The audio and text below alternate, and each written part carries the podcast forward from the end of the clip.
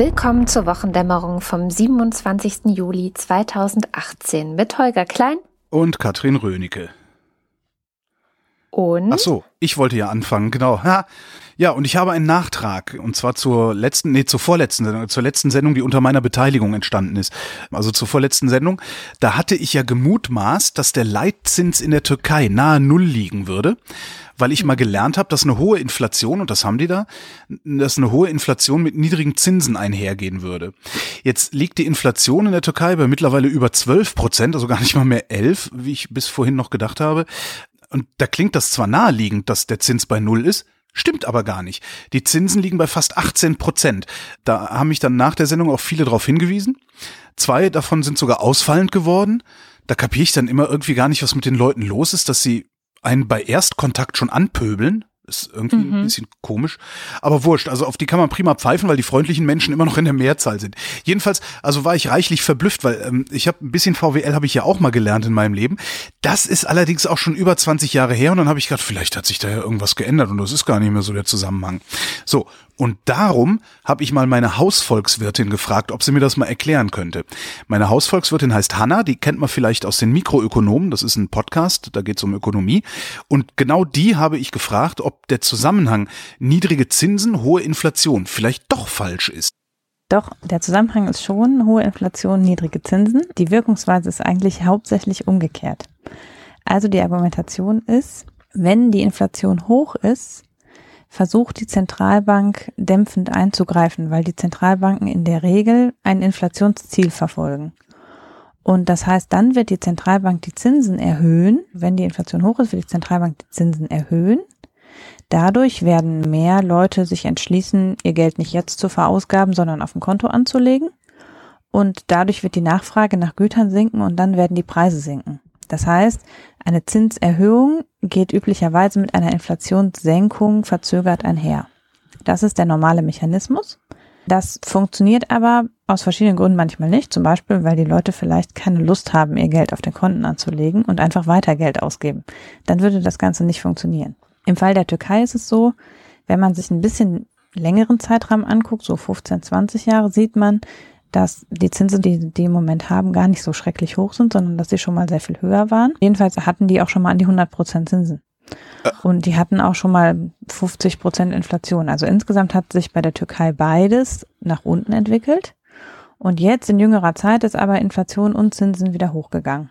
Und das hat Vermutlich zwei Gründe. Das eine ist, man muss immer auch noch den Währungsmarkt mitdenken. Also eigentlich ist es nicht ein Zweier-Zusammenspiel zwischen Inflation und Zins, sondern ein Dreier-Zusammenspiel zwischen Inflation, Zins und Wechselkurs. Mhm. Und man hat da so ein magisches Dreieck, man kann immer nur zwei von drei erreichen. Das heißt, eine starke Währung kann man nicht gleichzeitig mit niedriger Inflation und hohem Zinssatz erreichen. Und was jetzt in der Türkei der Fall ist, ist, dass durch die Regierungsumwälzung und den Putsch im letzten Jahr hat die Lira um über 20 Prozent abgewertet. Einfach weil natürlich der, die Tourismuseinnahmen eingebrochen sind, die Leute weniger gerne Geld in, in der Türkei ausgeben wollen. Deshalb ist die Nachfrage nach Lira gesunken und die Lira hat abgewertet. Um da einzugreifen, hat die türkische Zentralbank die Zinsen erhöht. Also es ging gar nicht so sehr um die Inflation bei der Zinspolitik der türkischen Zentralbank, sondern darum, die Währung zu stützen. Denn was an dem Punkt passiert ist, dass wenn die Währung abwertet und der Zins wird erhöht, dann ist es attraktiv für Anleger wiederum, in dem Land Wertpapiere zu kaufen und in, eben auch in Lira Wertpapiere zu halten, wenn die Lira Wertpapiere gut verzinst werden. Und die Zentralbank versucht also über den hohen Zins wieder Nachfrage nach Lira zu generieren, weil eben Anleger ins Land kommen und dann eben Lira nachfragen und dadurch würde der Kurs der türkischen Lira wieder steigen. Aber müsste davon denn dann nicht auch die Inflation sinken? Müsste sie eigentlich. Das Problem ist, dass das Ganze nicht funktioniert hat. Die ähm, Inflation ist deshalb einerseits so hoch, eben weil äh, der Lira-Kurs so schlecht ist und die Türkei extrem importabhängig ist. Also die Türkei importiert ihren Energiebedarf fast vollständig und importiert auch relativ viel Nahrungsmittel und Verbrauchskonsumgüter. Und das sind Güter, die nicht so sehr von diesem Kalkül betroffen sind, hm, jetzt sind die Zinsen hoch, dann gebe ich einfach mal kein Geld aus und lege das aufs Konto. Essen muss man trotzdem kaufen, Energie muss man trotzdem kaufen und auch Verbrauchskonsumgüter muss man in der Regel weiterkaufen, selbst wenn man große Anschaffungen vielleicht aufschiebt, weil der Zins gerade hoch ist. Das heißt, gerade die Güter, die die Türkei importiert, sind im Moment für Türken besonders teuer, weil die Lira schlecht steht und sie damit ausländische Güter sehr teuer bezahlen müssen. Und die werden auch nicht billiger durch den hohen Zins, weil die Nachfrage danach nicht sinkt, weil es Güter sind, die man eigentlich immer weiter kaufen muss. Was müsste die Türkei denn machen, um das Problem mit der Inflation in den Griff zu kriegen? Hm, also ich glaube, es ist schon so, dass die neben dem Stützen der Währung ähm, diese Zinspolitik auch darauf abzielt, die Inflation einzudämmen. Aber letztlich müsste man dafür das Verbrauchervertrauen, also das Anleger- und das Verbrauchervertrauen verbessern. Und das ist was, das ist in der gegenwärtigen politischen Situation natürlich schwierig. Anleger in ein Land zu locken, das als politisch zunehmend instabil wahrgenommen wird, ist halt einfach schwer. Und deshalb ist es auch so, dass ich sagen würde, deshalb habe ich eben gesagt, man muss den längeren Rahmen angucken. Sagen wir mal jetzt so die letzten zwei Jahre, die als politisch sehr instabil wahrgenommen worden sind. In der Zeit davor war die Türkei eine Zeit lang, galt sie ja schon so als Europa angenähert und als relativ stabil und ein guter Partner. Deshalb waren die Zinsen gesunken und die Inflation war gesunken. Die Zeit davor ist vielleicht eher wieder mit dem vergleichbar, was jetzt kommt. Also als die Türkei eben noch eher ein Entwicklungsland war und im Aufbau begriffen war, da waren die Zinsen und die Inflation einfach insgesamt sehr viel höher. Da wäre es zwar auch so gewesen, wenn die Inflation sinkt, steigt der Zins und umgekehrt, aber auf einem viel höheren Niveau. Und ich glaube, dass es eher wieder in diese Richtung geht. Also, dass einfach die Anleger einen Risikoaufschlag wollen, weil man nie so richtig weiß, was sich denn jetzt im nächsten halben oder nächsten Jahr politisch in der Türkei tut. Wie sich dann der Wechselkurs entwickelt, ist nicht klar. Das, das heißt, Anleger haben ein hohes Wechselkursrisiko. Und auch letztlich kann man vielleicht unter Umständen auch fürchten, dass Erdogan mal die eine oder andere Bank verstaatlicht oder dass er auf die Idee kommt, irgendwie ausländische Anleger äh, besteuern zu wollen oder sowas. Man weiß es ja nicht so genau. Und entsprechend ähm, ist, wird es einfach eine Risikoprämie sein, die sich da niederschlägt und die eher dazu führt, ähm, dass die Türkei jetzt wieder in so ein Hochzinsregime eher dauerhaft kommt, würde ich sagen. Inklusive hoher Inflation. Und die hohe Inflation kommt eben durch die relativ schwache Lira vor allem, weil eben die, also die können jetzt natürlich sagen, okay, wir importieren einfach unsere Energie und unser Essen nicht mehr. Das ist natürlich nicht so ganz kurzfristig zu erreichen. Da müsste dann eben irgendwie inländische Nahrungsmittel subventioniert werden durch den Staat oder sowas. Dann würde man auf der Seite die Preise senken können. Aber solange sie Nahrungsmittel, Verbrauchsgüter und Energie importieren, müssen sie das mit bei instabilem Lira-Kurs eben zu einem relativ hohen Preis tun und können auch wenig dran machen. Das ist letztlich zahlen dadurch auch natürlich die türkischen Bürger den Preis für die politische Instabilität. Jetzt sehen knapp 18 Prozent Zinsen und äh, 11 Prozent Inflation aus bundesrepublikanischer Sicht schlimm aus. Ist das für die Türkei überhaupt schlimm, wenn man in der Türkei ist? Also die Inflation ist vermutlich schon was, was man merkt. Das ist ja äh, so, gerade wenn es eben Energie- und Nahrungsmittelpreis getrieben ist, dann ist das natürlich was, was die Leute jeden Tag am Ende des Monats in der Stromrechnung merken und im, im Nahrungsmittelbudget merken. Das ist sicher was, was die, ähm, was jeder einzelne Bürger merkt. Der Zins, da würde ich sagen, dass es jetzt mh, hm, vielleicht also das ist vielleicht nicht das Erste, was jetzt so im Alltag unbedingt auffällt. Das ist natürlich was, was unter Umständen ähm, Kredite unattraktiv macht und demnach Investitionen unattraktiv macht. Aber da wird auch so ein bisschen gemutmaßt, dass die türkische Zentralbank vielleicht irgendwann die Zinsen wieder senkt. Wenn die Zinspolitik keinen Effekt hat, dann wird sie vielleicht irgendwann die Zinsen wieder ein bisschen absenken. Und weil sie offenbar mit der Politik nicht erfolgreich sind. Aber ähm, diese Inflation, die ist schon die ist schon deutlich zu spüren. Aber wenn die die Zinsen absenkt, würde sie damit nicht wieder die Inflation treiben? Kann sein, kann auch nicht sein. Also das ist eben nicht, man, das ist ja dieser Mechanismus zwischen Wechselkurs, Zins und Inflation ist nichts, was man wie so ein Planspiel durchspielen kann. Das kann in diese Richtung funktionieren. Es ist aber eben von anderen. Das ist vom Angebot auf den Märkten getrieben. Das ist von Anlegervertrauen getrieben, ist das vom Wechselkurs getrieben und den Wechselkurs zum Beispiel kann die Türkei ja nicht aktiv beeinflussen oder festhalten. Und entsprechend, wir hatten ja sozusagen den umgekehrten Fall in der EU, dass über Jahre es quasi eine Deflationsangst gab und die EZB mit noch so niedrigen Zinsen keine Inflation erreichen konnte. Und das gilt natürlich auch in die andere Richtung. es gibt weitere Einflussfaktoren als den Zins und es kann sein, dass dann die Inflation noch weiter steigt, kann aber auch sein, dass nicht. Aber ich würde schon sagen, dass mit einem höheren Inflationsniveau erstmal die Türkei sich arrangieren muss. Jetzt klingt knapp 18 Prozent Zinsen ziemlich gut. Würdest du dein Geld in der Türkei anlegen? Mm, nein, eher nicht. Warum? Also ich ähm, würde, also es ist eben schon, also es ist, man muss schon Geld übrig haben, damit man Geld anlegt in einem, in einem Staat, wo man die politischen Rahmenbedingungen nicht mal auf fünf Jahre absehen kann. Also wo eben sowas wie dieser Militärputsch oder so durchaus ja nochmal möglich wäre. Oder eben umgekehrt, wo auch durch Erdogan ja erwartbar vielleicht politische Aktionen sind, die unter Umständen zur Sanktionierung von ausländischen Investoren führen oder sowas. Das ist schon als eher risikoreich einzustufen. Und das Wechselkursrisiko ist erheblich. Bei jeder politischen Umwälzung ähm, kann es durchaus nochmal zu einer Abwertung kommen und dann sitzt man eben da und hat die Abwertung ja noch, also der Zins kompensiert ja dann ein Stück weit auch das Abwertungsrisiko, was man durch die ausländische Währung hat. Also ich krieg quasi von dem, wenn die Währung zehn Prozent abwertet, kriege ich von meinen 18% Zinsen über den Daumen gepeilt dann nur noch acht Prozent. Und das muss man ja mit einrechnen, dass eben das Wechselkursrisiko schon erheblich ist. Ja, am Ende, okay, ich zugegeben, die letzte Frage. Die war geil. Ja, ich dachte mir, oh, also ist ja jetzt nicht so, dass ich nicht geldgierig wäre. Ähm, von daher dachte ich, frag mal, vielleicht ist das ja trotzdem irgendwie eine, eine gute Gelegenheit. Äh, ja. Aber äh, war es ja dann leider doch nicht. Ja, so das war jetzt der äh, nicht ganz so kleine, kleine Exkurs äh, in die Volkswirtschaftslehre äh, am Beispiel ja, voll der Türkei. Interessant. Ja falls es da noch was, falls es da noch was zu ergänzen gibt, äh, insbesondere spreche ich dich an, Helena, die sitzt in der Türkei und korrigiert mich immer gerne, wenn ich irgendeinen Scheiß über die Türkei erzähle. Ja, gut ähm, so, Helena. Bitte, ja klar, gut so. Bitte ab in die Kommentare damit. Genau. Weil ohne Helena hättest du jetzt dieses Gespräch so gar nicht geführt, ne? Kann man eigentlich schon sagen. Vermutlich nicht, ja. Ja, ja, ja wahrscheinlich nicht, ja. Hm? Ja, vielen Dank. Fand ich wahnsinnig interessant. Ich, ich nehme vor allem eins mit, weil ähm, ich meine, es ist klar, dass das alles irgendwie komisch und, und, und ungewöhnlich ist. Das kann man wahrscheinlich auch nicht vergleichen, auch wegen der politischen Situation. Aber der eine Satz, den sie gesagt hat, also dass im Grunde diese hohen Zinsen und die hohe Inflation ähm, verweisen auf eine Zeit, als die Türkei eher noch Entwicklungsland war.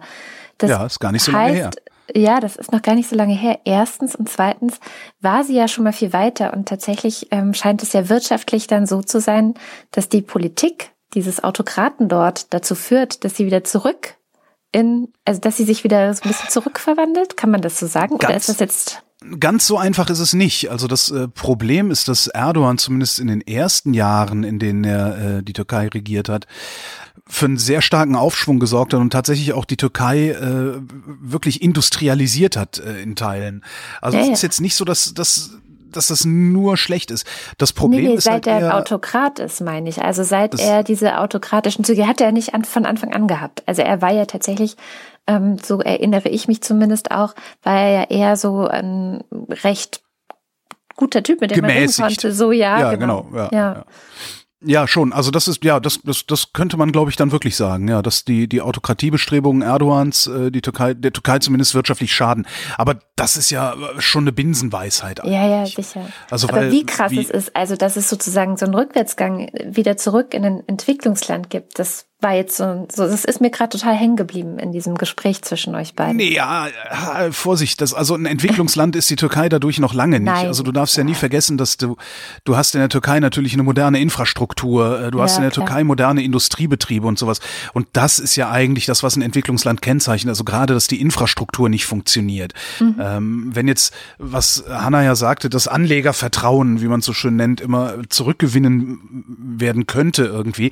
Also wenn Erdogan das Signal aussenden könnte, auch glaubhaft aussenden könnte, dass die Türkei ein stabiles Land bleibt, zumindest was das Wirtschaftsgeschehen angeht, dann äh, würde das auch ratzfatz wieder bergauf gehen da in dem Land. Ja, das ja, ist halt, äh, filtert einfach nur ausländisches Geld. Letztlich. Ja, aber dann hat der Dennis Yücel doch recht, weil der hat ja in dem einen Interview, was er gegeben hat, seit er wieder zurück ist, hat er darauf beharrt, dass eigentlich vor allem die Wirtschaft, also auch in Deutschland, also die, die Firmen, die in der Türkei investieren, die dort Handel treiben und so, dass die in der Verantwortung wären, da Druck zu machen und dass eigentlich das Schlimme ist, dass die es nicht tun. Naja, das ist, das ist jetzt so ein moralisches Argument, aber das Moral auf, auf Finanzströme anzuwenden Ja. ist immer sehr, sehr schwierig, sonst hätten wir eine saubere Finanztransaktionssteuer. Ne? Ähm, das, man sagt immer so schön, Kapital ist ein, ein flüchtiges Wesen oder so ähnlich, oder sagen sie doch immer. Letztendlich ist es mir doch scheißegal, ob ich meine Million in der Türkei investiere oder ob ich meine Million in Neuseeland investiere. Hauptsache, die Rendite stimmt. Ja, Ja, und das ist, da, moralgetrieben kann ich Das da nicht sein. Also da das sind wir wieder an dem. Punkt, warum du investierst und ich nicht. wir kommen immer wieder dahin irgendwie. Ich habe mich daran erinnert, dass es äh, wohl eine Finanzvisier-Sendung gibt, in der über ähm, nachhaltige ETFs gesprochen wird. Ich habe sie aber noch nicht gehört, aber sobald ich mich näher damit beschäftigt habe, weil das hat ein bisschen ähm, bei unserer Hörerschaft auch ähm, auf Resonanz gestoßen, als ich das gesagt habe. Anscheinend interessieren sich mehr Leute für solche Dinge. Du, Ähm, und ich auch. ja, ja, ja. Aber ähm, es ist halt nicht so leicht. Also es scheint ein gewisser Gegensatz zwischen großen Gewinnen und ähm, moralischen, im, moralischem Investieren zu bestehen, der nicht so leicht aufzulösen ist. Aber ich bleib da dran. Ich bleib da dran. Was ja eigentlich ein bisschen seltsam ist, weil äh, mit dem Ja. Bioladen verdienst du ja auch Geld. Weißt du, du musst ja keinen, also klar, mit dem Aldi verdienst du mehr Geld. Ja, Aber ein Bioladen macht ja auch genug Rendite. Ist ja jetzt nicht so, dass da gar nichts rausfällt. Ja. ja. Hm. Naja, schwierig.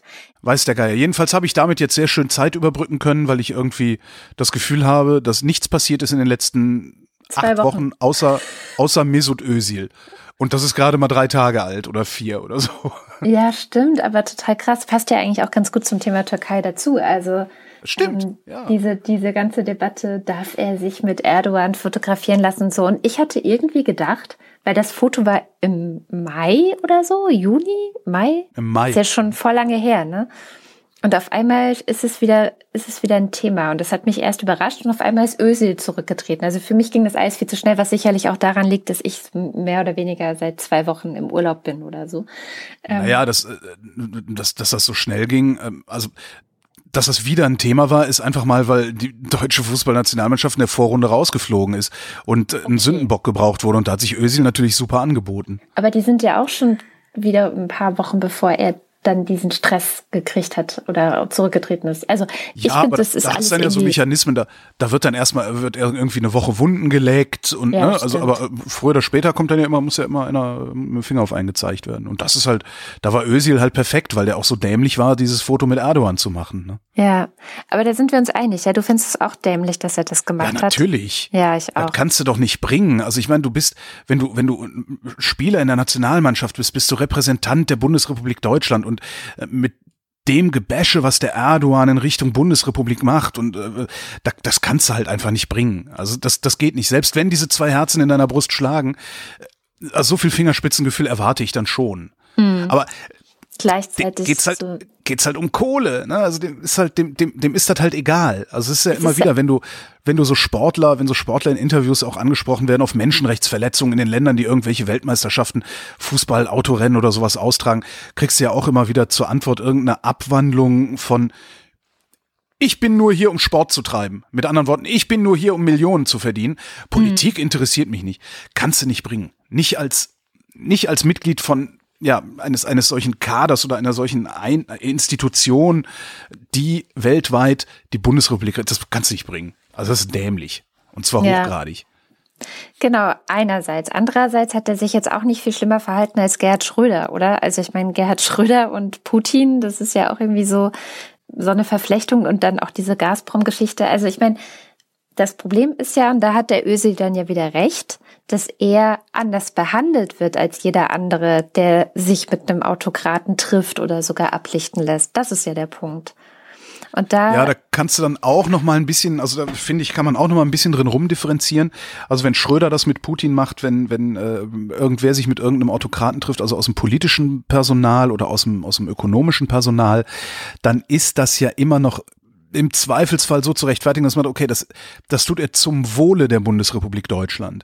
Aber dass Özil dieses Foto mit Erdogan gemacht hat, das war halt ausschließlich zum Wohle von Recep Erdogan das stimmt. und nicht mehr zum Wohle der Bundesrepublik. Auch das kann man ihm vorwerfen, aber das wird ihm ja nicht vorgeworfen. Das wird ja wirklich mit zweierlei Maß gemessen. Es wird ja daran aufgezogen, dass seine Eltern Türken sind. Ja, stimmt. Und da fängt halt der Rassismus an. Exakt, ja, exakt. Das ist das Problem dann. Naja, eine wunderschöne Debatte, die mich aber insgesamt ähm, zu einem ganz anderen Punkt bringt. Hast du das Interview mit äh, Naika Forutan im Tagesspiegel zufällig gelesen? Nein. Nein, die hat ein sehr langes, sehr schönes Interview im Tagesspiegel gegeben.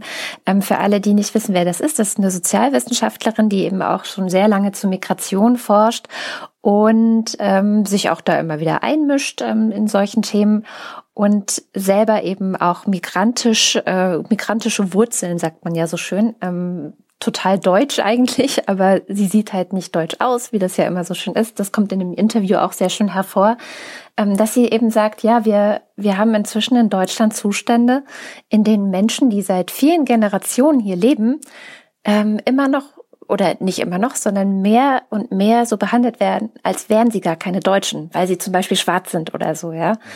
Ähm, dabei sind sie genauso deutsch wie, ein schönes Beispiel hatte sie de Maizière, der irgendwie, dessen Vorfahren Hugenotten sind und bei dem ja auch keiner fragt, ist der eigentlich ein Deutscher, ja, mit dem Nachnamen. Er ähm, ist aber auch weiß. Eben, genau, das ist der genau Allmann, der Unterschied. Der Allmann kommt nicht mit anderer Hautfarbe zurecht. Genau, das ist genau das Problem. Und ähm, sie spricht ja zum Beispiel auch von ihrem Sohn, der eben halt auch eher so ein bisschen, also sie sagt afghanisch aussieht. Ich glaube, sie hat iranische Wurzeln und der sich selber total deutsch fühlt. Also äh, es ging wohl darum. was soll er auch anderes machen? Ja, also, ja, was soll er? genau, natürlich. Was soll er anderes machen? Aber es geht sogar so weit. Ähm, sie hatte ein Angebot, in, nach Kanada zu gehen, einen Job dort anzunehmen. Sie hat wohl im letzten halben Jahr quasi einen Umzug nach Kanada geplant. Erzählt sie so ein bisschen nebenbei. Und ähm, wäre fast auch schon gerne dahin, weil die Entwicklung in Deutschland, ich sag mal, ähm, also sie meinte, es hatte sich sehr gut angefühlt, sozusagen einen Schlussstrich darunter ziehen zu können, äh, auf diesem Weg jetzt nach Kanada gehen. Und ihr Sohn hat sie wirklich angemotzt oder sogar angeschrien, dass er es scheiße findet, dass sie Deutschland hasst und das ist sein Land. Und also die hatten richtig Streit deswegen, weil sie weg wollte aus Deutschland und weil er das auf gar keinen Fall möchte, weil er sich so zu Hause fühlt. Also so zu Hause ähm, sind Menschen, von denen andere sagen, sie sind ja nicht mehr Deutsche. Ja. ja. Ähm, am Ende ging es in diesem Interview aber, und das fand ich, das fand ich das Gute, also es geht ganz viel hin und her über so eine Analyse, wie ist es gerade, wie, wie ist gerade die Stimmung gegen Migranten, wie wird die gerade geschürt und gemacht. Am Ende wird sie aber schlägt sie genau die Töne an, die ich möchte, dass man die gerade anschlägt. Sie sagt zum Beispiel, ja, irgendwie sechs Millionen Menschen haben AfD gewählt bei der letzten Bundestagswahl, aber acht Millionen Menschen engagieren sich immer noch in der Flüchtlingshilfe. Warum reden wir eigentlich nicht mit und über diese Leute genauso viel wie über diese äh, lauten Krawallmacher, die ja vor allem im Internet sehr laut sind? Weil wir Rassisten sind. Ja, das ist es, glaube ich, nicht nur, sondern sie sagt ja auch wir. Also sie äh, meint dann die Soziologen. Wir haben ja auch da sehr stark hingeguckt und haben auch nicht geguckt, was ist da eigentlich los oder wie können wir da irgendwie eingreifen. Sie ist auch sehr selbstkritisch ähm, in, der, in der Eigenanalyse.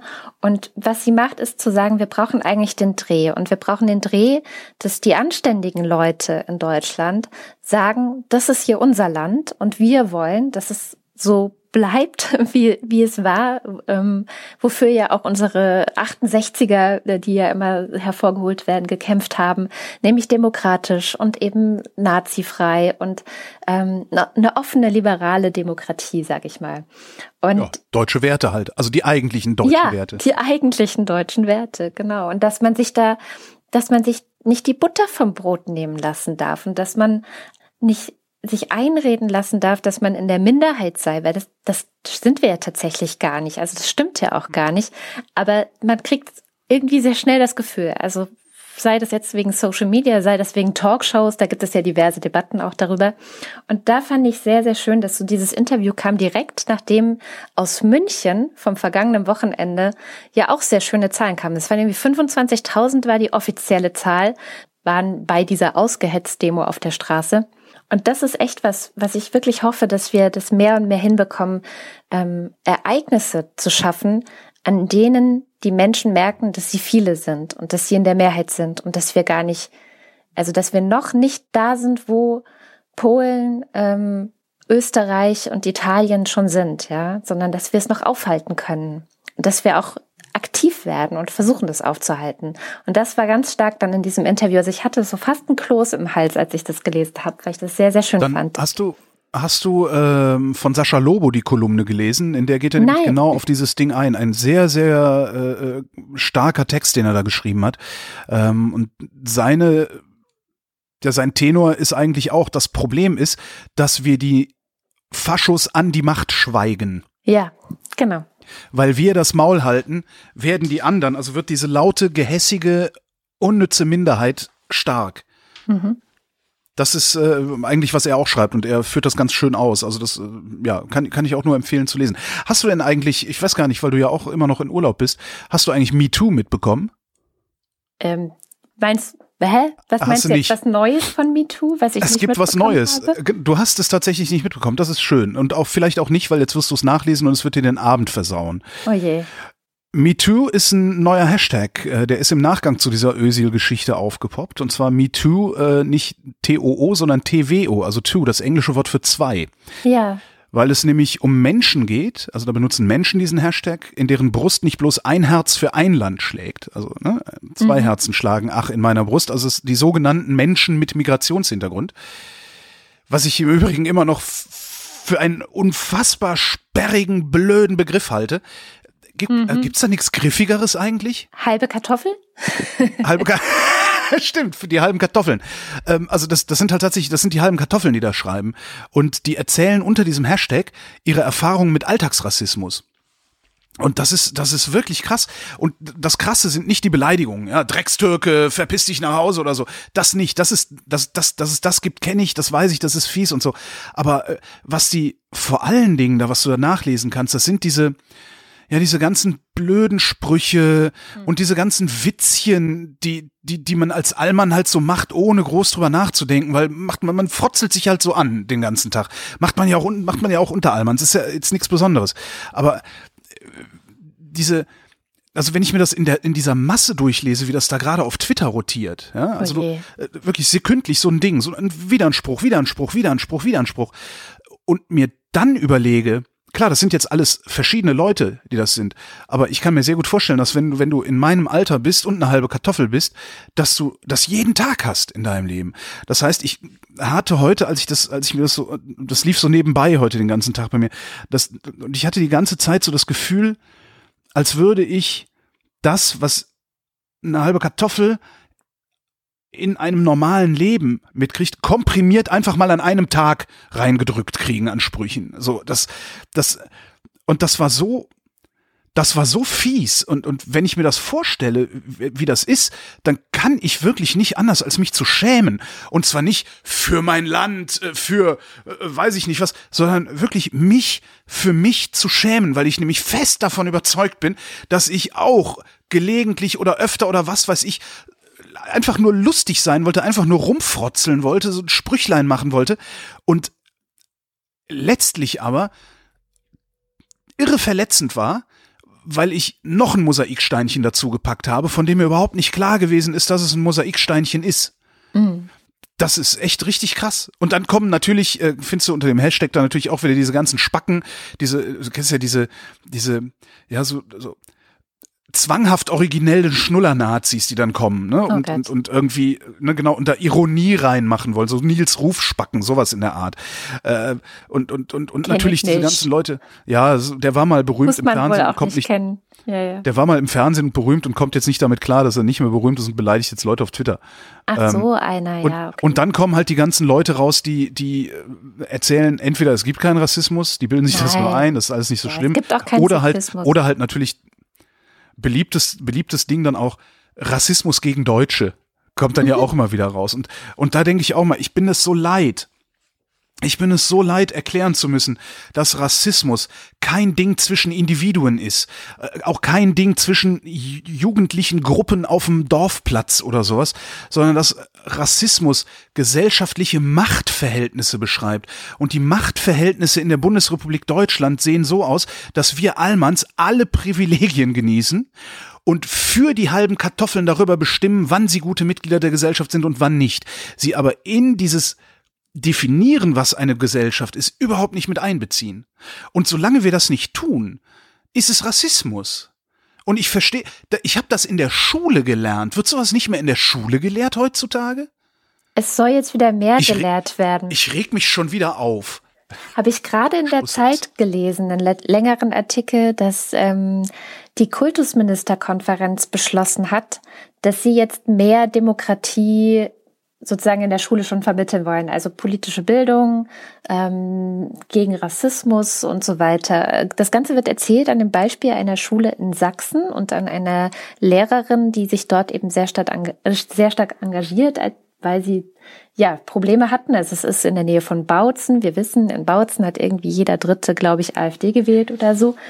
Und das, das ist gar nicht so leicht. Also die sind auch noch dabei, so einen Weg, den Umgang zu finden, gerade auch in Sachsen. Also was ich ganz interessant nämlich fand an dem Artikel, weil man sich ja immer fragt, warum eigentlich im Osten so viel.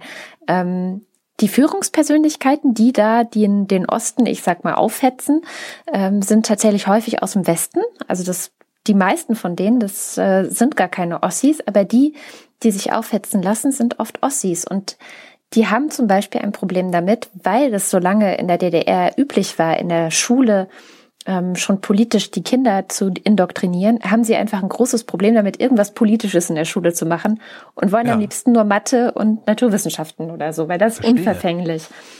Und ähm, bloß nicht zu sehr in diese ganzen politischen Sachen rein. Deswegen gibt es in Sachsen unterdurchschnittlich wenig Politisches im Unterricht. Also jetzt mal egal, was. Also es muss ja nicht so zielgerichtet, ja, wir müssen die Demokratie aufbauen, sondern politische Debatten oder sowas ähm, sind recht spät und auch in anderen Bundesländern. Also es gibt irgendwie, glaube nur drei oder vier Bundesländer, in denen vor der, ich glaube, es war die sechste Klasse oder siebte Klasse, also recht spät, fand ich wirklich erstaunlich spät, überhaupt mal Politik im Unterricht stattfindet und darüber geredet wird.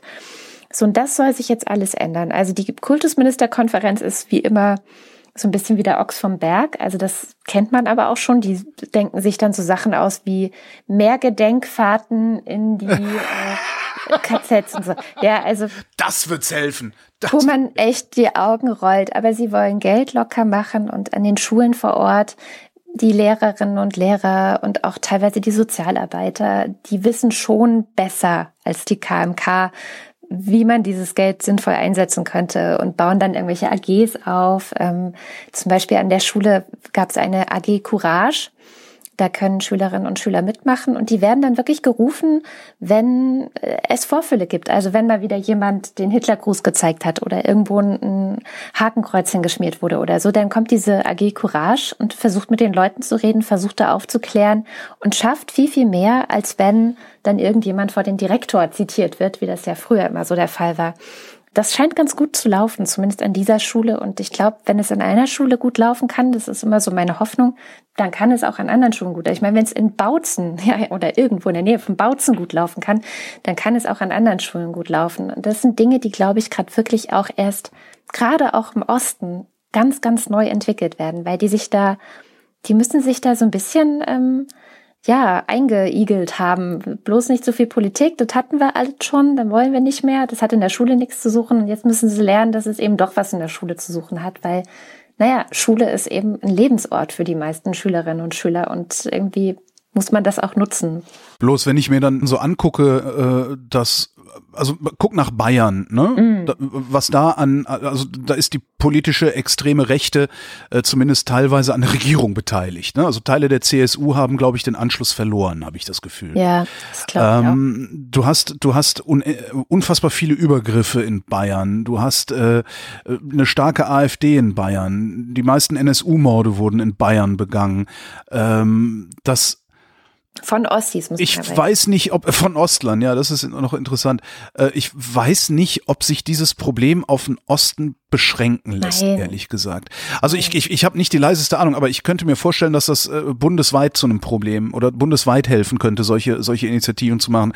Und da sehe ich dann nämlich wieder das Problem, gerade bei solchen Bundesländern wie Bayern, da hast du dann wieder solche Typen sitzen, also gerade dann in der Landesregierung, die sagen, wir brauchen sowas nicht, bei uns gibt's das Problem nicht. Wir erinnern uns an Kurt Biedenkopf und sein Zitat, die Sachsen sind gegen Rechtsextremismus immun.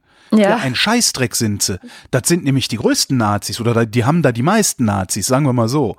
Äh, und, und solche politischen, also solche Haltungen der, der, der politisch, der politisch Verantwortlichen, die konterkarieren das dann wieder in einer Weise, dass du wieder eine ganze Generation vor die Hunde gehen lässt. Mhm. Und da würde ich mir echt große Sorgen machen.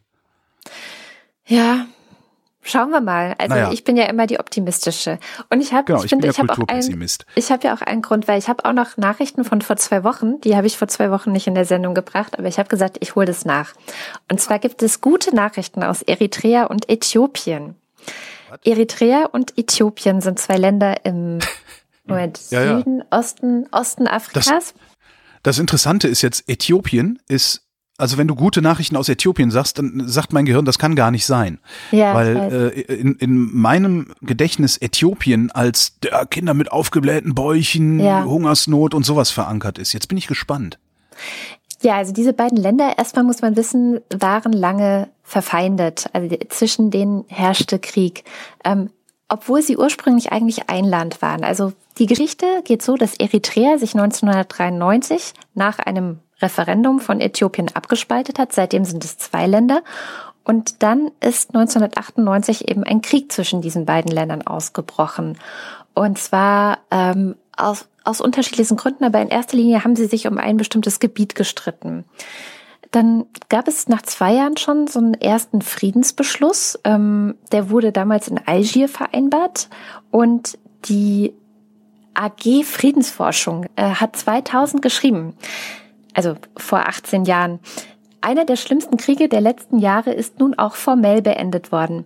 Nach dem am 18. Juni vereinbarten Waffenstillstand haben die beiden Kriegsgegner am 12. Dezember 2000 in Algier einen Friedensvertrag unterzeichnet. Die Unterzeichnung haben der äthiopische Premierminister äh, Zenawi und der eritreische Präsident Afewerki vorgenommen. Damit wurde ein hoffentlich nicht nur vorläufiger Schlussstrich unter einen Krieg gezogen, der im Mai 1998 begann und mehr als 100.000 Todesopfer forderte. So, und das war eben kein Schlussstrich. Also es gab diese Friedenserklärung, aber es wurde nie umgesetzt, was damals vereinbart wurde wurde. Jetzt hat ähm, im Juni Äthiopien endlich auch umgesetzt, was damals, also vor 18 Jahren, vor mittlerweile 18 Jahren zwischen den beiden Ländern vereinbart worden ist, hat also den, den Friedensschluss bedingungslos akzeptiert und jetzt nehmen die beiden Länder wieder diplomatische Beziehungen auf. Und im Grunde kann man fast sagen, ist das in zweierlei Hinsicht eine gute Nachricht, weil dieser Friedensschluss ähm, einem neuen Regierungschef zu verdanken ist in Äthiopien. Der heißt Abiy Ahmed und ja, man kann sagen, hat eine Ära beendet in, in Äthiopien. Und zwar eine Ära der sogenannten Tigray People's Liberation Front, kurz TPFL. Das war eine Befrei Volksbefreiungsfront, ähm, Volksbefreiungsfront von Tigray, die Äthiopien quasi von den Kommunisten befreit hat, 1991. Also du merkst schon, es ist eine ewig lange Geschichte. Mhm. Und diese Partei hat in Äthiopien, also diese, diese Befreiungsfront ist in Äthiopien eine Partei geworden und diese Partei hat in Äthiopien einfach jetzt sehr, sehr lange regiert und hat wahnsinnig viel Macht gehabt, hat auch es geschafft, ne, wie Autokraten das ja bei uns auch immer tun, die Opposition zu unterdrücken, ähm, die freie Presse zu unterdrücken, also im Grunde dieses ganze Land so ein bisschen im Knebel zu halten. Und Ende letzten Jahres, Anfang diesen Jahres gab es deswegen in Äthiopien sehr große Unruhen. Also da wurde richtig viel Druck ausgeübt auf diese Partei und es wurde dann tatsächlich aufgrund des Drucks der, äh, durch die Bevölkerung der alte Premierminister entlassen und daraufhin eben dieser neue Abiy Ahmed, den wir jetzt haben, ja, der ist an die Macht gekommen. Also der ist jetzt der neue Premierminister und der versucht ganz aktiv dieser alten Partei, also dieser TPLF, den Hahn der politischen Macht abzudrehen und schafft es auch und hat es nur deswegen jetzt eben auch geschafft, dass jetzt dieses, ja, dieser Friedensvertrag geschlossen werden konnte zwischen Äthiopien und Eritrea, die so lange verfeindet waren. Und das Ganze, diese ganze Geschichte kann man sich auch noch sehr ausführlich, also die ist, die ist eh ein bisschen verworren und kompliziert, aber ich, ich finde, das ist so ein gutes Beispiel für, ähm, man kann Autokraten auch wieder loswerden. Weißt du, was ich meine? Also man kann erstens Autokraten loswerden und dann zweitens auch Frieden mit Ländern schließen, mit denen man schon seit 20 Jahren verfeindet ist ähm, und wo es wie die ganze Zeit nicht geklappt hat, weil irgendwelche Idioten an ihrer Macht festgehalten und alle anderen unterdrückt haben. So, das, das, das kann man auch immer noch umlenken. Und auf foreignpolicy.com gibt es eine sehr gute Hintergrundberichterstattung zu dieser ganzen Geschichte. Das werde ich auf jeden Fall verlinken. Also da sind wiederum auch ein paar Dutzend Links zu weiteren Hintergrundinformationen drin und so weiter. Und ähm, auch sehr hilfreich war bei der Bundeszentrale für politische Bildung gibt es so Konfliktporträts, ja. Also die das fand ich sowieso ganz interessant, das da zu sehen. Die haben im Grunde für alle Konflikte, die auf der Welt gerade passieren, sogenannte Konfliktporträts. Das heißt, wenn man sich für irgendeinen Konflikt interessiert, kann man sich da durchlesen. Ähm, ah, das die ist haben, cool. Ja, total super. Die haben noch ein Porträt über diesen Konflikt in Äthiopien der ja jetzt allerdings seit etwas über zwei Wochen beendet ist. Ähm, das heißt, dieses Porträt ist ein bisschen veraltet, aber ähm, das ist ja in dem Fall auch ganz gut so, würde ich sagen. Ja. Gute, das ist die gute Nachricht aus dem Ausland gewesen. Da hatte ich ja auch noch eine übrig, ist mir dann eingefallen. Und Stimmt. zwar ähm, ist das ein ist das ein kleiner Aufsatz gewesen, den ich in den Blättern für internationale Politik gefunden habe, von Joseph Stiglitz, der ist ehemaliger Chefökonom der Weltbank. Ähm, der hat einen Aufsatz geschrieben mit dem Titel Costa Rica macht es richtig. Ähm, da geht es eigentlich darum, was Costa Rica jetzt irgendwie an, an äh, äh, Maßnahmen ergreifen muss, um das Land zu stabilisieren und sowas. Aber die Einleitung äh, zu, zu seinem eigentlichen Punkt ist total schön. Also Costa Rica hat fünf Millionen Einwohner. Ja, das ist ziemlich wenig. Also es ist so ein bisschen mehr als Berlin. Ähm, aber die haben 1948 einen Bürgerkrieg gehabt, einen kurzen. Und nach diesem Bürgerkrieg hat der Präsident das Militär abgeschafft. Super. Was ich total, total abgefahren finde. Also Costa Rica hat kein Militär, die haben das einfach abgeschafft und äh, haben sich etabliert als Forschungszentrum für Konfliktverhütung. Und ähm, außerdem ist Costa Rica der Sitz der Friedensuniversität, äh, die unter UN-Mandat steht. Oh, super. Total krass. Die haben ein Drittel ihres Landes zum Naturschutzgebiet erklärt. Die beziehen fast ihren gesamten Strom aus Wasserkraft äh, was haben wir denn noch? Die gehören zur äh, Wellbeing Alliance. Das ist eine Gruppe von Ländern, die bessere Indikatoren erproben, um den Wohlstand zu messen. So Gini-Koeffizient und sowas gibt's da. Mhm. Diese, diese Dinge hört man gelegentlich mal. Was haben sie noch? Die Regierung hat äh, den, Platz gemacht für Genossenschaften und Sozialunternehmen. Ein Fünftel der Bevölkerung ist auf die eine oder andere Weise in einer Genossenschaft organisiert. Wow. Das ist echt total abgefahren.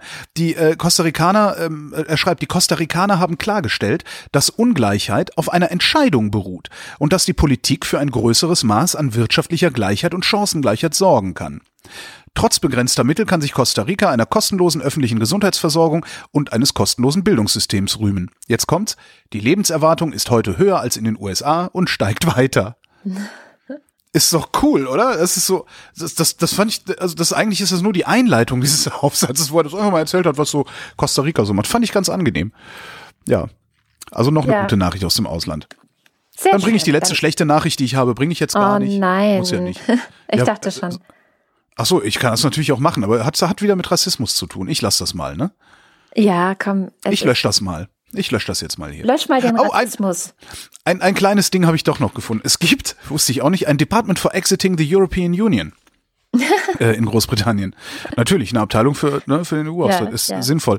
Und ich habe auf Twitter gefunden, ich konnte es leider nicht verifizieren, jedenfalls nicht auf die Schnelle, äh, ein, ein ja, vier Szenarien, die dieses Department äh, mal ausgerechnet hat. Äh, die Quelle ist Britain Stats.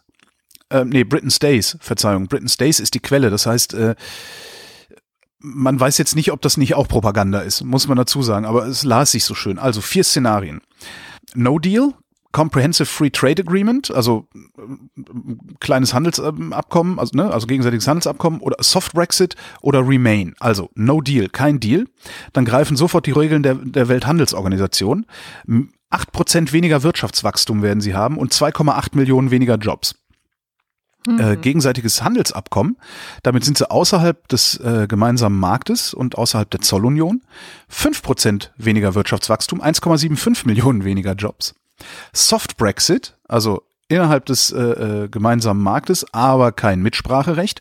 Zwei Prozent weniger Wirtschaftswachstum, 700.000 weniger Jobs. Oder Remain. Und da steht so, EU makes rules, UK have major say in any rule changes, GDP growing at current rates, no impact on jobs. das es fand ich irgendwie wirklich ein bisschen propagandistisch, aber es ja. klingt tatsächlich, ja, aber ich fand so, es, es hatte so, es, ja, ich, ich fand es ganz lustig, sagen wir mal so, weil ich kann das leider nur amüsiert betrachten mit diesem Brexit. So schlimm diese Nummer eigentlich ist, auch für Großbritannien, ja. auch für für die EU, vor allen Dingen für die Menschen. Aber ja. ich ich kann nicht anders, als mich als darüber zu feixen. Also das ist so eine Eselei. Das, ja. Vielleicht, vielleicht ist es aber auch der, also es gibt in der Erziehungswissenschaft, ähm, was ich ja mal studiert habe vor langer Zeit, ähm, gibt es so eine Ansicht, dass normalerweise versucht man ja mit Intentionen, also mit bestimmten Absichten zu erziehen und das macht man dann, indem man sagt, man verhält sich so und so. Und am besten lebt man das auch noch vor. Also das gute ja. Verhalten einmal erklären und vorleben und dann hoffen, dass das irgendwie bei dem Kind ankommt und dass das checkt, wie es gut geht. Aber ähm, was es auch gibt als, als funktionierendes Mittel, ist das abschreckende Beispiel. Und ja klar, ich, das ist äh, lern ordentlich, sonst wirst du arbeitslos, ne? So. Ja, und dann gehst du halt in den Knast und äh, schaust dir an, was passiert, wenn du da halt doch Scheiße baust oder so. Also das haben hab ich zum Beispiel mal gemacht in meiner Jugendarbeit. Da sind wir wirklich mal in den Jugendknast ähm, gefahren und haben geguckt, okay. wie das da so ist. So, also so wie bei Fuck you Goethe, ne? So. so ungefähr, genau, ja, ja, genau. Also das abschreckende Beispiel funktioniert auch ganz gut und ich ich habe so ein bisschen, also ich meine, es ist das Kind ist ja ein Stück weit in den Brunnen gefallen. Aber ich habe so ein bisschen die Hoffnung, dass vielleicht, wenn wir alle sehen, was in Großbritannien tatsächlich, also wenn das so passiert, wie du das gerade vorgelesen hast, selbst mit dem Soft Brexit, den, den es ja wahrscheinlich dann am ehesten geben wird, ähm, wenn wir alle sehen, dass das einfach nur Scheiße ist und niemandem was bringt und es einfach wirklich richtig bescheuert ist, vielleicht hindert es dann ja Komm. weitere mögliche Austrittskandidaten daran, das zu machen. Und vielleicht erinnert es auch ein paar dieser, ich sag mal, ähm, nicht ganz so überzeugten Europäer, ähm, warum wir das Ganze mal gemacht haben. Ja. Und warum das vielleicht eine gute Idee war, das zu machen. Ja, aber das dafür dafür sollen die Briten dann den Preis zahlen müssen. Das finde ja, ich eigentlich nicht in Ordnung, scheiße, weil da gibt's da gibt's halt auch noch normale Menschen. Das darf ja, man ja nie weiß. vergessen. Ne? ich weiß. Ich weiß. Mir musst du das nicht erklären. Ich, ich sage ja auch, das ist das Einzige, was ich daran irgendwie vielleicht ja hoffen kann. Weil, wie gesagt, das Kind ist ja nun schon mehr oder weniger in den Hof, Brunnen gefallen. Naja. Bist du noch da? Ja. Okay. Ich habe nur nichts mehr zu sagen. Ich habe auch nichts mehr zu sagen. Dann lass uns doch einfach ans Ende der Sendung kommen und wie immer am Ende der Sendung unsere allerliebsten Lieblingshörerinnen und Hörer vorlesen, die uns so großzügig unterstützen. Ähm, das könnt ihr alle tun auf steady.fm slash Wochendämmerung. Da gibt es mehrere Beträge, die ihr auswählen könnt. Ein kleiner Betrag für die, die nicht so viel Geld haben oder uns nicht so gerne mögen und ein größerer Betrag. Falls ihr ganz viel Kohle in der Tasche habt und uns sehr, sehr dolle lieb habt, dann ähm, könnt ihr bei den Ultras oder beim Fanclub mitmachen und die lesen wir wie immer am Ende der Sendung jetzt vor. Ach so, ich dachte schon, weil du sagtest, wir lesen alle vor. Da habe ich aber auch gedacht, ja, nee, irgendwann will ich aber auch mal ins Bett. Ja, das wären dann sonst nämlich auch fast schon 630 Leute. Das wär, Obwohl wir das auch mal machen können. Wir machen zum Jahresende machen wir mal den, Sendung, genau. machen wir den großen Abspann. Jetzt kommt der normale Abspann. Hier sind die Ultras. Oliver Burkhardt. Reto Di Giotto Isolabella. Roger Eberling. Christopher Etzel. Erik Fröhlich. Benjamin Harnack. Nico Hebel. Norman Holz. Katharina Hüll. Caro Janasch, Matthias Johansen, Dennis Klein, Moste Techi, Rolf Lühring, Robert Reier, Michael Salz, Jörg Schickis, Andreas Schreiber, Roman Slauer oder Schlauer? Ich Schlauer. schon wieder vergessen. Schlauer. Roman Schlauer. Der, der Roman ist Roman Schlauer. Roman Schlauer. Lars von Hof-Hunold. Lars Wagner. Bernd Wehmöller. Christian Wenrich. Justus Wilhelm. Und Hannes Kranold. Es folgt der Fanclub Jonas Aust. Johannes Bauermann. Miriam Bechtle. Florian Beisel. Andreas Bockisch. Alexander Bonsack. Jan Böske. Birgit Bülow. Felix Bültmann. Hans Damhorst. An dieser Stelle erwarte ich immer noch Reto di Giotto Isolabella. So sehr hat sich mein Gehirn dran gewöhnt, oh. aber es kommt Christoph Dierberg. Ey, gut, dass du es gesagt hast. Bei mir ist es inzwischen raus. Also die Gewöhnung ist ausradiert. Markus Dietz. Äh, Jan-Peter Drechsler. Elina Eickstedt. Sebastian Flügge. Oliver Förster. Tamino Frank. Hagen Franz. Wolfgang Fröhlich. Ralf Gerst. Anne Gesch. Anja Klage. Burkhard Gnivos. Benjamin Großmann. Dorian Grunewald. Jan Heck. Tobias Herbst. Fabian Hömke. Andreas Jasper. Philipp Kaden. Markus Krause. Stefan Krause. Magali Kreuzfeld. Thomas und Corina. Oliver Kohlfink. Michael Lamertz. Sebastian Lenk. Florian Link, Heiko Linke, Sabine Lorenz, Oliver Lösch, Ines und Mike Lüders, René Ludwig, Thorsten Lünenschloss, Johann Mayer, Martin Meschke, Robert Meyer, Klaus Mikscha, Mik, Mik, Mitsch, Mischka, Miksch, Klaus. Wir Klaus, brauchen deine Hilfe. Johannes Möller, Johannes Müller, Anna Neubauer, Oliver Paulsen, Gregor Pich, Josef Porter, Thilo Ramke, Frank Rehme, Christian Rohleder, Pia Rohlmar, Maurice Rossard, Sven Rudloff, Ruth Rutz, Jürgen Schäfer, Christina Schönrock, Jens Sommerfeld, Marie Stahn, Christian Steffen, Andrea Vogel, Jannik Völker, Nies Wechselberg, Linda Wendisch, Michael Wesseling, Maren Wilhelm, Markus Wilms, Tobias Wirth, Luisa Wolf Stefan Wolf. und Uwe Zieling. Vielen herzlichen Dank. Ja, auch von mir. Vielen herzlichen Dank. Und ich würde sagen, damit sind wir auch am Ende der Wochendämmerung. Ähm, wir hören uns das nächste Mal wieder und danke für die Aufmerksamkeit. Tschüss.